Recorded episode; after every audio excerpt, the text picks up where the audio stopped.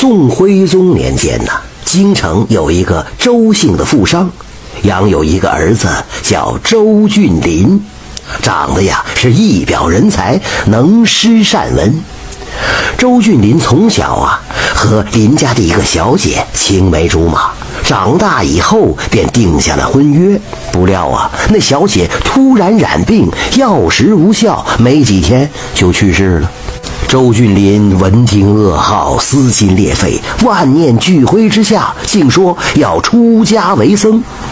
周老爷百般劝解，周俊林却说自己心意已决，急得周老爷整日是以泪洗面。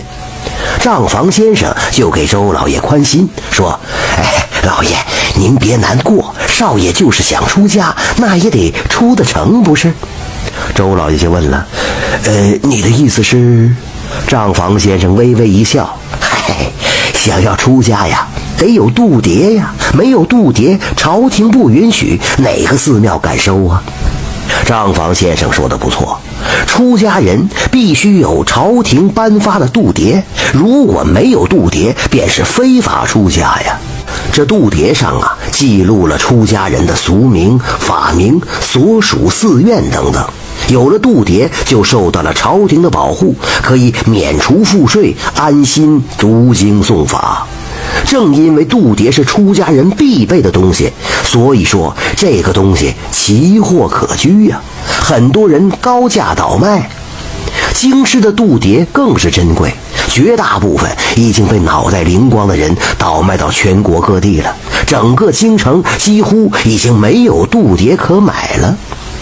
账房先生见周老爷还不放心，嘿嘿一笑，拿出了几道度牒来。嘿嘿，老爷你看，这前两日啊，我派家丁在京城挨家挨户打听，谁家有度牒就高价买下来了。嘿，您看，全京城仅有的三五道度牒都已经被我买来了。少爷到哪儿去寻呢？周老爷这个时候才放下心来。哎呀，但愿我儿能回心转意呀！周俊林呐，本是一介书生，他哪懂这其中的门道啊？他跑遍了京城，果然没有一道度牒可买。最后好不容易找到一户人家，有一道度牒，这主人叫价不低呀。周俊林答应明日带钱来取，不料他回去取了钱，第二天赶到这户人家一看，顿时傻了眼。俗话说呀，祸从天降。这户人家去参加朋友的婚礼，吃了有毒的河豚，全家三死一伤。男主人呢，心如死灰，决定出家为僧。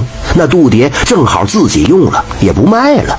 哎呀，周俊林好不苦闷呐，心想自己真是命苦啊，连出家为僧也不行。他在恍惚当中就溜达到了一个河边儿见到一位老太太正在洗衣服。一个小乞丐偷偷的溜到老太太身边，想要行窃，被老婆婆一把抓住了，厉声骂道：“小小年纪不学好，竟敢偷我的度牒！”周俊林闻言大喜呀，这真是踏破铁鞋无觅处，得来全不费工夫。原来老婆婆有度牒呀！周俊林赶紧上前施礼，说愿意出重金买下度牒。不料这老太太头也不抬，只顾洗衣服，半天才不冷不热冒出一句：“哼，我为什么要把度牒卖给你呀？”周俊林抱拳施礼说：“呃，我我诚心想出家，不管您出价多高，我都答应。”老太太仍然是态度冷漠：“钱对于我来说呀，就是阿堵物，哼，我不稀罕钱。”周俊林好生为难呐。他是一个读书人，脸皮子特别薄，不好意思和老太太死缠烂打，只好立在原地，傻傻的等着。小乞丐一看，不由对老婆婆是怒目而视：“哼，好你个死老婆子，为了防我，竟然雇了一个人给你站岗！”哎，老太太被这话给逗笑了，抬头看了一眼周俊林，淡淡的说：“哼。”这孩子的话倒提醒我了，我年纪大了，无儿无女，正需要照顾。你能伺候我吗？真是柳暗花明啊！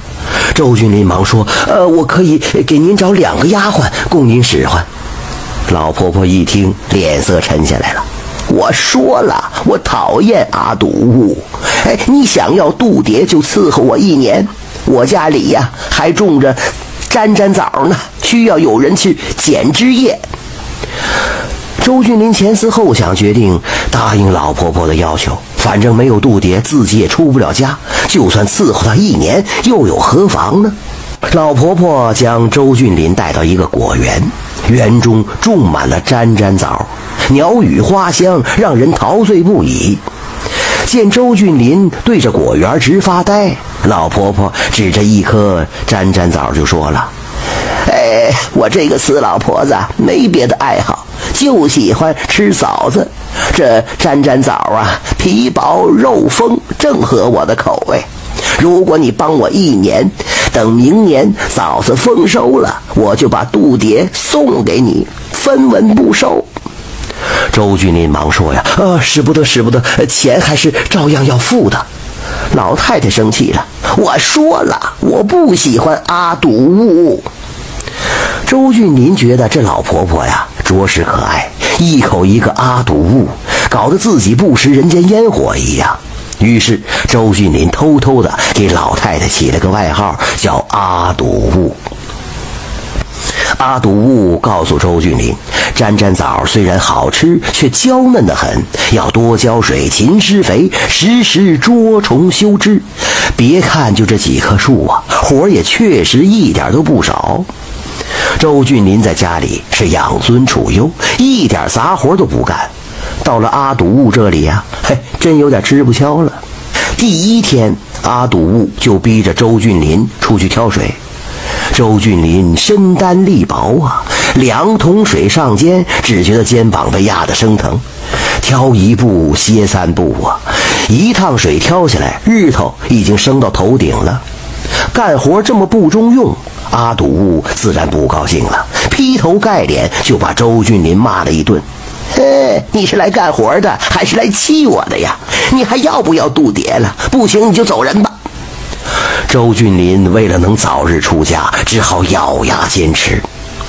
几天之后，阿堵又叫周俊林去挑粪施肥。周俊林在家的时候，饭菜做的稍稍油腻了一点，他都闻不惯呢。现在叫他去挑大粪，简直是把人往死里逼呀！周俊林只好用湿毛巾捂住鼻子，提桶干活。可即使屏住呼吸，那刺激的气味还是直往鼻子里钻呢。他只觉得头晕目眩，好不难受啊！施完肥没几天，阿独又想出了新花样了。